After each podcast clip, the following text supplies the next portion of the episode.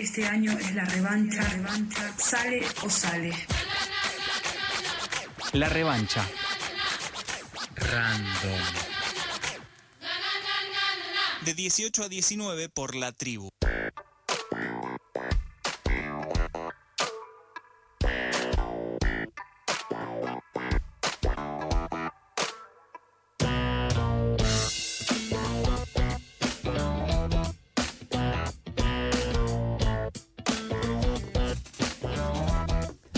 Volvemos al piso de esta revancha random, ya sin tanda de, de elecciones. Se O sea, se, se siente. Se terminaron esas vocecitas que medio que invadían, ¿no? La tanda, las tandas de FM La Tribu diciendo boludeces. Diciendo boludeces, pero a la vez es como que de pronto fue, ah, corran al estudio, terminó la tanda. Y nos, eh, nos adelanta un poco la grilla que no lo teníamos en cuenta, pero a la vez mucho mejor porque ya estamos en el piso con Gabriela Ram, habíamos comentado al principio. Vamos a hacer, tomar aire y decir que es actriz, dramaturga, directora teatral, docente y escritora. Y todo eso de manera activa y simultánea. Igual le vamos a estar preguntando. Nosotros queremos hablar de todo porque siempre ansiedad, nunca inansiedad. Así que, ¿cómo estás, Gaby? ¿Nos olvidamos de algo? No se olvidaron de nada. lo Hola. Lu.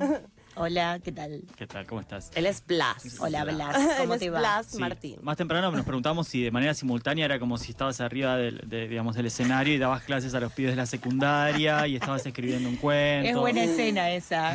Podría De- aparte, ser. De manera activa y simultánea, o sea, todo, toda la vez y como al mismo tiempo, ¿no? O sea, estaría bien igual. Podría ser tranquilamente para este momento eso. Para noviembre, diciembre. Ideal, planazo. para terminar tranco el año.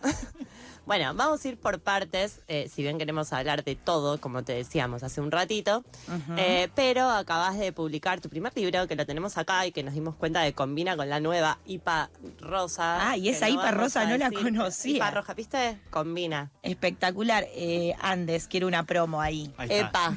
Ahí estamos comunicándonos con la gente de. Andes, de- por favor, las entrevistas a vivo necesitamos alrededor de ocho latas. Queremos un canje. Queremos un canje. Pero bueno, acabas de publicar las versiones que fuiste por la editorial Hormigas Negras. Es tu primer libro de cuentos. Reúne 15 cuentos, si mal no recuerdo. Eh, todos con personajes distintos eh, entre sí. Si bien después voy a hacer una salvedad a esto. Ajá. Eh, y con giros distintos también, ¿no? ¿Cómo aparecen estos 15 cuentos? Así como para no meter más de lo propio, quiero saber vos qué tenés ahí para Bueno. contarnos. Bien, eh, aparecen a lo largo de mucho tiempo. Eso me parece que es importante como aclararlo primero. No son eh, cuentos que aparecieron de una época o que pertenecen a una época o vienen de, digamos, de una tanda como muy similar. Fueron como, no sé, un periodo de cinco años de escritura dispar, o sea, sostenida, pero eh, dispar en el tiempo. Entonces aparecen más como voces, más que como una secuencia. Y hay algo de esas voces que hablan en los cuentos que son los que para mí los unieron para hacer un libro. O sea, esos cuentos no nacieron como libro en sí, sino que a lo largo de un tiempo y ver la producción me pareció que esas voces conformaban estas versiones, digamos. Ahí va. Eh, el libro arranca con cuatro cuentos que cuando yo los leí pensé, supuse o creí y me funcionó que hablaban sobre vos o sobre algunas cosas de tu vida. Ajá. Eh, muchos transcurren en Mercedes. Sí, transcurren eh, allí. Aunque a la vez también digo, puede ser la vida de cualquiera que haya vivido en un pueblo de la provincia de Buenos Aires. Digo, no son autorreferenciales, pero en esos primeros cuentos, ¿hay cositas de tu vida o no? Hay cositas, igualmente creo que en todos. Claro, sí. Eh, entiendo porque los cuatro primeros em, Los cuatro primeros y el último también. y el último. El último marcadamente. Pero bueno, eh, el último es un caso particular porque es, hay un hecho y un espacio, esa disquería y ese hecho del fuego son lo único real, digamos, Claro. lo único existente. Em, y eso pasa un poco en todos los cuentos. Hay un hecho, un elemento que proviene de algo, de ese mundo que yo viví en ciertos lugares y que se transformaron en esos cuentos, en esas voces, con los cruces de, que, a los que nos lleva la escritura, digamos. Em, No sé si hay, digo, obvio que hay mucha de mí, pero como decías vos, no es autorreferencial, por decirlo de algún modo. Eh, el otro día entrevistábamos a, a Tatiana Mansú, ¿era? Que nos hablaba un poco, o sea, ella trabaja mucho con archivo, ¿no? Y nos decía esto de que... eh, Cineasta ella. Claro, Ok. de cineasta. De que siempre, o sea, hay mucho del archivo personal en las producciones y que eso se, eh, se traducía o, o buscaba interpelar a lo colectivo. Y en este sentido, o sea, cuando decía esto de, bueno, podría ser cualquier pueblo de la provincia de Buenos Aires, eh, y además, o sea, además de que se ve eso de la provincia de Buenos Aires, se ve una época. Digo, ahí hay una búsqueda de, de, de mostrar, ¿no? Como, no sé, pienso en la piba que agarra la moto y se da que decir, bueno, tiene 15 años, ¿por qué está haciendo eso? ¿Por qué puede? Porque puede. Eh, me quedé pensando en lo que decías de lo colectivo. Eh, para mí eso es una búsqueda un poco constante en el momento de la escritura. Es un planteo que nos hacemos con muchas amigas, amigues, escritores y lo charlamos bastante en talleres, eh, en bares, en los momentos que estamos produciendo, como esta idea de intentar romper con tanto yo individual eh, presente en la literatura de cualquiera, digo, en la propia también, intentando buscar una voz y un yo colectivo, una cosa que a veces se nos dificulta mucho. Y, y, bueno, creo que un poco trato de apelar a eso. Si eso aparece, genial, bienvenido. Sí, me parece que aparece bastante eso, ¿no? Como un clima de época. O sea, no. Y está bueno esto de que no sea explícito, como no es que, bueno, hablo explícitamente de una crisis, explícitamente de esto, sino que sobrevuela como los cuentos, y así también sus. Como, no sé, a mí por lo menos me pareció en cada cuento un. Un giro esperado y a la vez no. No sé bien cómo decirlo. Como. Bien. Ok, esto va a terminar raro. Algo raro va a pasar, no sabemos qué. algo raro va a pasar y se va creando ese clima y me parece que parte de esa creación del clima es un poco la época. Bien, buenísimo, me encanta esa lectura. Eh, yo creo también que es de atmósfera el libro. Es muy de atmósfera. No sé si fue una intención desde el momento de la producción, pero es un poco hacia donde voy cuando escribo, digamos. Ok, sí, aparte está es, esto de, leerlo por ahí todo junto y esto que vos contabas, bueno, por ahí fue un transcurso y después los ves, o sea, como lectora aparte, digamos que, que por lo menos se siente eso. Particularmente, eh, te quiero comentar de uno, eh, voy a recorrer el mundo con los ojos de alma. Podemos decir que es algo así como la historia de una mujer perseguida por el mandato de la maternidad. Y traigo este en particular porque es asfixiante. es como, es, basta. Déjenla. Ahoga un poco, pobre señora, ¿no? Sí. Pobre Sandra. Eh, sí, sí, re podemos decir eso. Igual creo que el, el mandato de la maternidad parece leído por, digamos, por las consecuencias, por los actos que ella lleva a cabo y tal vez las cosas que observa, pero esa, esa sensación de asfixia me parece que puede ser leída también, digo, me ha pasado con gente que me ha comentado cosas de- cuando lo leyó y le ha disparado hacia asfixia de otros lugares. No, no, no se quedó con eso y, no sé, con lo matrimonial, Uf, sí. con la, con la, la vida doméstica. Em, pero sí, sí, va un poco hacia ahí. Va como a las tareas de cuidado, en general. general. Está siempre en un lugar de tareas de cuidado. Y es del lugar que corre, ¿no? El espacio que quiere generar es ese, básicamente. Estás escuchando a Gabriela Ram, que recientemente publicó Las versiones que fuiste por editorial Hormigas Negras. Gaby, estuviste, eh, hasta donde sabemos, en el taller de Juan Ford durante cuatro años. ¿sí? Hay muchas personas que pasaron por ese taller y cuentan su experiencia con mucho cariño y agradecimiento hacia él. ¿Querés contarnos cómo fue un poco tu paso por ese, por ese espacio? Bueno, hermoso. de las, o sea, de las mejores cosas que me han pasado y, y un espacio de privilegio. Decíamos con mis compañeros el otro día que nos juntamos a celebrar el cumple de Mm. Eh, un espacio de mucho privilegio. Al menos en mi caso, estar frente a uno de mis escritores y editores favoritos, tallereando textos a modo editorial ese privilegio y esa mirada eh, que él tiene, que él tenía sobre los textos, es eh, lo que hizo que ese grupo, que esos compañeros, que esos viernes hayan construido para mí lo que construyeron respecto a la mirada sobre la literatura. Creo que a cualquier persona que capaz no pasó por el taller le preguntan sobre Juan, si leía las contratapas y te dice, bueno, mi biblioteca me la armó Forn, em, todo lo que construí estos últimos años como lectora, lectora, proviene un poco de ahí, descubrí espacios, como... Y todo eso estaba concentrado en el taller.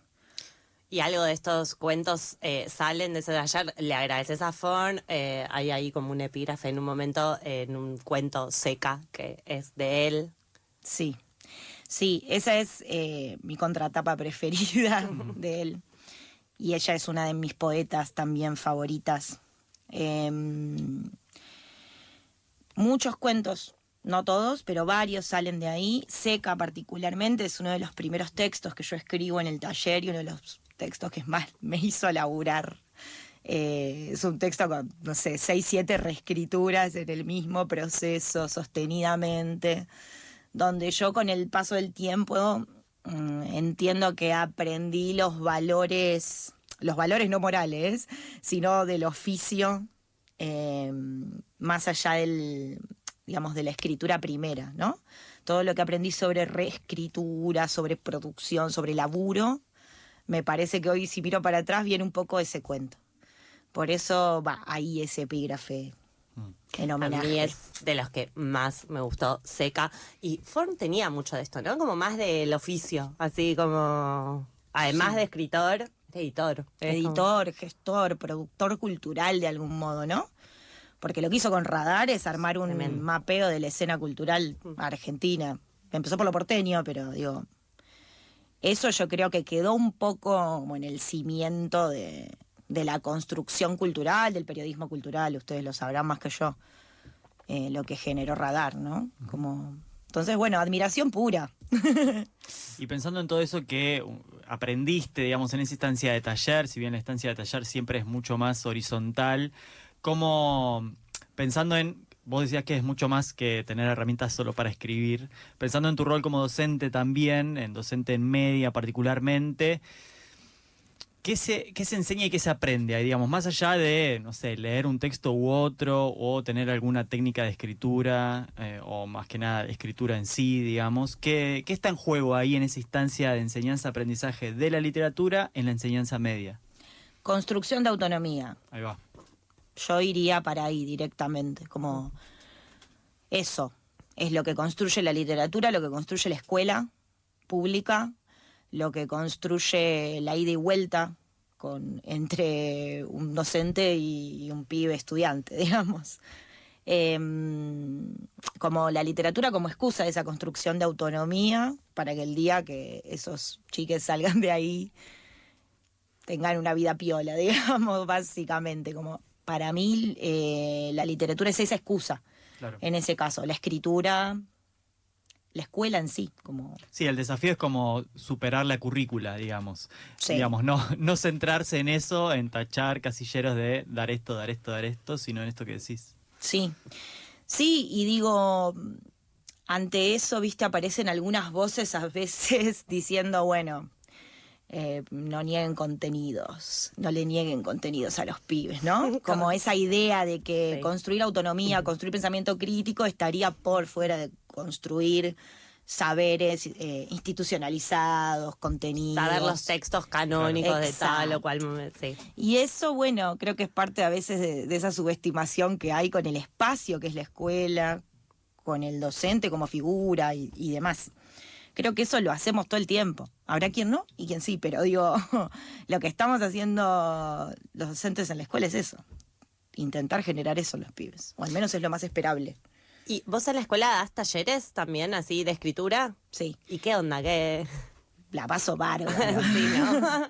Primero que medio la materia la oriento hacia ese lado. En Claro. algunos momentos he dado específicamente taller de escritura, pero la materia la oriento hacia el taller, en general. Y es algo que también proviene de mi formación en, en la educación pública, en un profesorado, en un terciario, eh, como es el Alicia, donde yo me formé, em, donde hay una construcción de ese tipo, donde hay una búsqueda de ese tipo. Lo tomás o lo dejás, pero Digo, para mí tomar eso, poder tomar eso, poder tomar mis experiencias de taller en general, mi formación teatral previa, que, que tiene un recorrido, el teatro, los mejores momentos del teatro suceden en los talleres, en algún punto a nivel formación, eh, más que lo académico a mi criterio. Entonces, como toda esa base, poder llevarlo a la escuela me parece que está buenísimo. Y en el taller de escritura un rayo, En el taller, qué bueno. Qué cómo me divierto. es una cosa hermosa para mí, dar taller. Lo disfruto mucho. Em, hay como distintas propuestas, aparecen cosas fenomenales que a veces no me espero.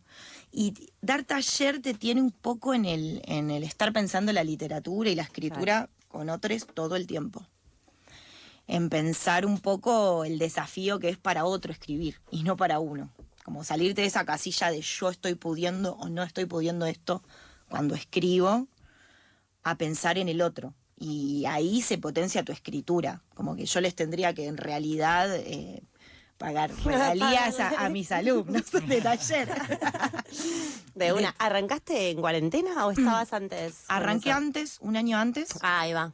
pero lo que sucedió en la cuarentena, en la pandemia, por nada, las circunstancias, y mm, fue que se creció mucho.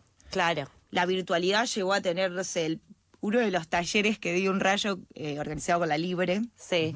eh, era un taller donde había una sola persona de Buenos Aires. Había una bueno. chica que era española y vivía en Hong Kong y estaba en Indonesia tomando el taller.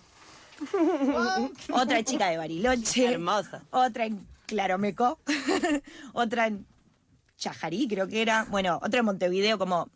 Fue un taller donde había creo que una o dos personas que estaban acá en Buenos Aires realmente. Y me fue pasando eso y estuvo buenísimo, porque no lo hubiese hecho de otro modo y fue circunstancial. Y eso llevó también a construcción de grupos que están buenísimos, a producción. Mucho de- más diverso, me Sí, imagino. zarpado. En la- no solo en la- las características personales, sino en la, en la manera de escritura, digamos. en las producciones. Y La chica, ¿dónde que, estás? Claro. la chica atrapada en Indonesia. Espectacular. que no se podía ir por la pandemia y me describía el volcán que tenía al lado, el volcán literal, no en el que estábamos todos. Nos colocaba a todos en un lugar como súper interesante para producir. Y hermoso que haya decidido anotarse, como, bueno, me voy a anotar en un taller de Claro, escritura. cursa. Estoy me Hago un taller de en un escritura. taller de escritura. ¿Qué más? Eh, que sí. Hermoso. Cursaba, imagínate la diferencia horaria. Claro. El taller a las seis y media de la tarde. Y ella estaba... Ella está en un hostel, eh, en la cama, con la luz del celular. Que era de noche allá, no sé cuánta es. Tardísimo, o empezaba a la mañana, una cosa así. No sé cuántas son las horas de diferencia. La bancamos, la bancamos. Eh, Gaby, si tuvieras que nombrar cinco autorex, autoras, autorex, eh, y de paso aprovechamos esta pregunta para decir qué difícil el inclusivo en autores y qué onda con esta discusión del lenguaje inclusivo. O sea, sabemos que das clases en terciario, también en media, que entonces dos preguntas serían.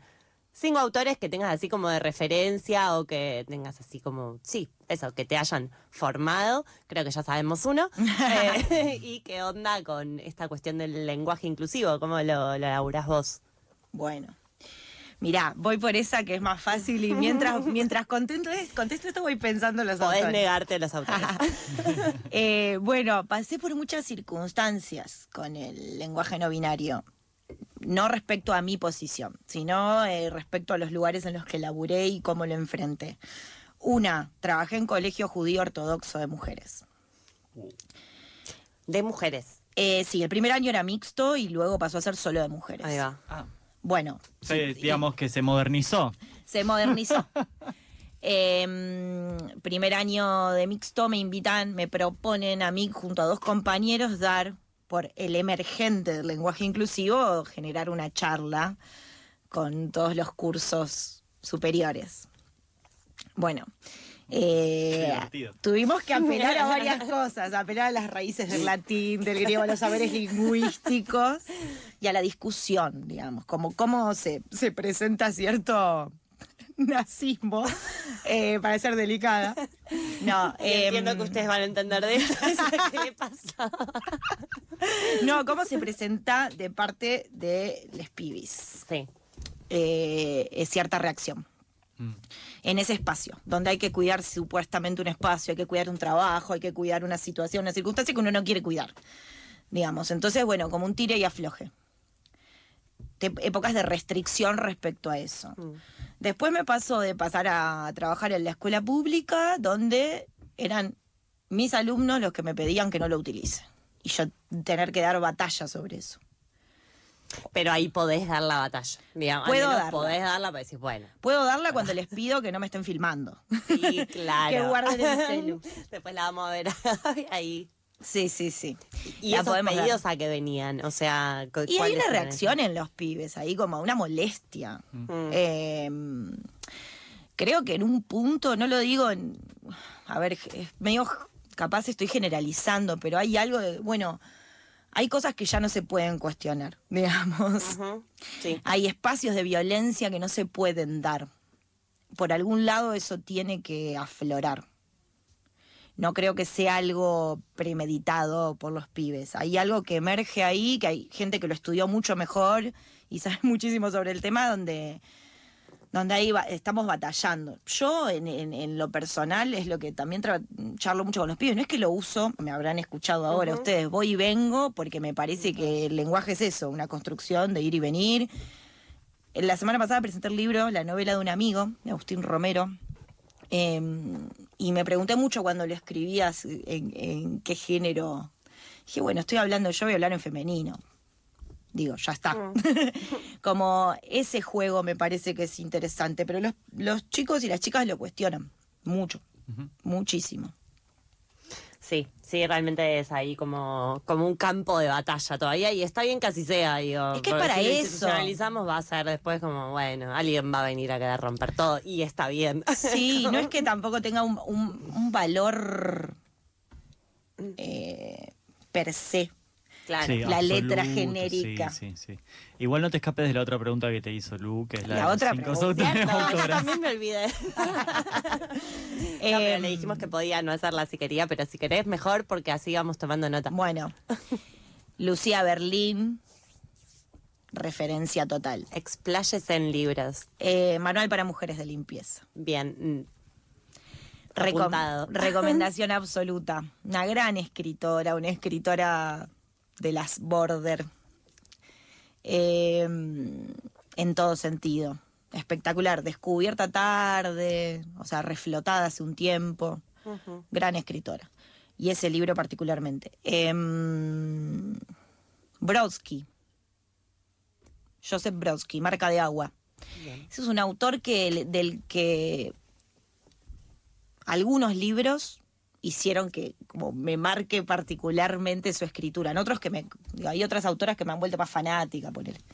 Y que quiero consumir toda su obra como, como si fuese birra. Claro. Y en este, algunos libros, ¿cuáles? Marca de agua. Marca de y uno que ahora no me puedo acordar el nombre, que es eh, un libro de ensayos con uno mismo, sobre uno mismo, uno. Mm, Va por ahí. Sí. Joseph Brodsky, libro de ensayo espectacular, pero no me puedo acordar el título.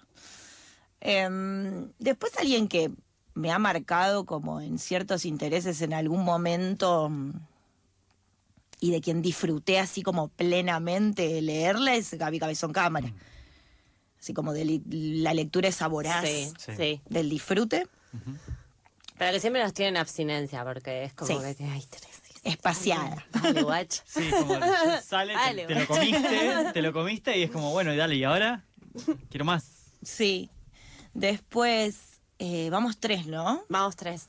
Si querés te contamos a Forn como uno. y Por supuesto. Ese es como tipo el, el- el que envuelve. El que- Pero claro, y de hecho yo no, no sé si me animo a decir esto, pero casi que todos esos autores y autoras en algún punto los conocí Gracias. gr- gracias a Al las contratapas, Sí. Primero y después al taller. Digo, Brodsky incluso fue una como una, un mandato de, de Juan de Antal esto. Como decís acá en el libro, por el despliegue. Sí. Amé. Gracias, Forn, por el despliegue. Sí, es que eso es lo que creo que le, le agradezco, el despliegue sobre la mesa. Claro. Bien. Y mm, quinto, Bueno, habría que nombrar como al de, al de, al primero, así, el primero que leí cuando empecé a leer literatura, que fue Cortázar. Y claro, sí. Eh, más allá de todas las discusiones, no, Cortázar es para No adolescentes. importa. Basta, Ah, che, nos gustaba. listo. La verdad es Cumplió su rol fundante en un momento de la vida. exacto. Imagínate que te encontrás con un libro a los 12 años y eso hace que vos hoy Sí. Vivas gracias a la literatura. Sí, en una. todos los planos. Se te vaya la vida en eso. Tal cual. Tal cual. Eh, bueno, qué sé yo. Mínimo una mención entre los cinco autores que, Obvio. que te han marcado. Además le gustaban los gatitos. Gaby, eh, ya nos tenemos, tenemos que ir cerrando esta entrevista, así que queremos que nos digas sintéticamente en qué estás ahora, qué se viene en teatro, en literatura, si estás trabajando en algo, queremos saberlo todo. Bien. Bueno, literatura estoy ahí pedaleando y trastabillando una novela. Ahí va. ahí, pedaleándola. eh, más que escribiéndola todavía. Escribiendo y pedaleando. Y mm, en teatro hay una obra que, que escribí en el proceso de la pandemia, en el tiempo de la pandemia, que ahora estoy empezando a tener ganas de, de juntar al elenco, de, de- de pensar en ensayar y tal vez montarla, dirigirla. Eh, pero bueno, como que venía medio desconectada. A mí la pandemia me, me corrió del teatro fuertemente. Claro, sí. Sí. Eh, no quedé conectada. Es como ya venía no actuando tanto y me fui corriendo más hacia la escritura y la pandemia me invitó más a eso también. Así que bueno, la idea es como retomar eso y seguir dando talleres, que es Bien. parte de la literatura. Bueno, y última, ¿vuelve Mure Virgen en algún momento o no? No vuelve nunca más. Ay, por ahora pareciera que no. Por ahora No, pareciera ya que no. está. Bueno, escuchaste a Gabriela Ram. Eh, recientemente publicó las versiones que fuiste por editorial Hormigas Negras, así que corran a buscarlo. Nosotros corremos al tema.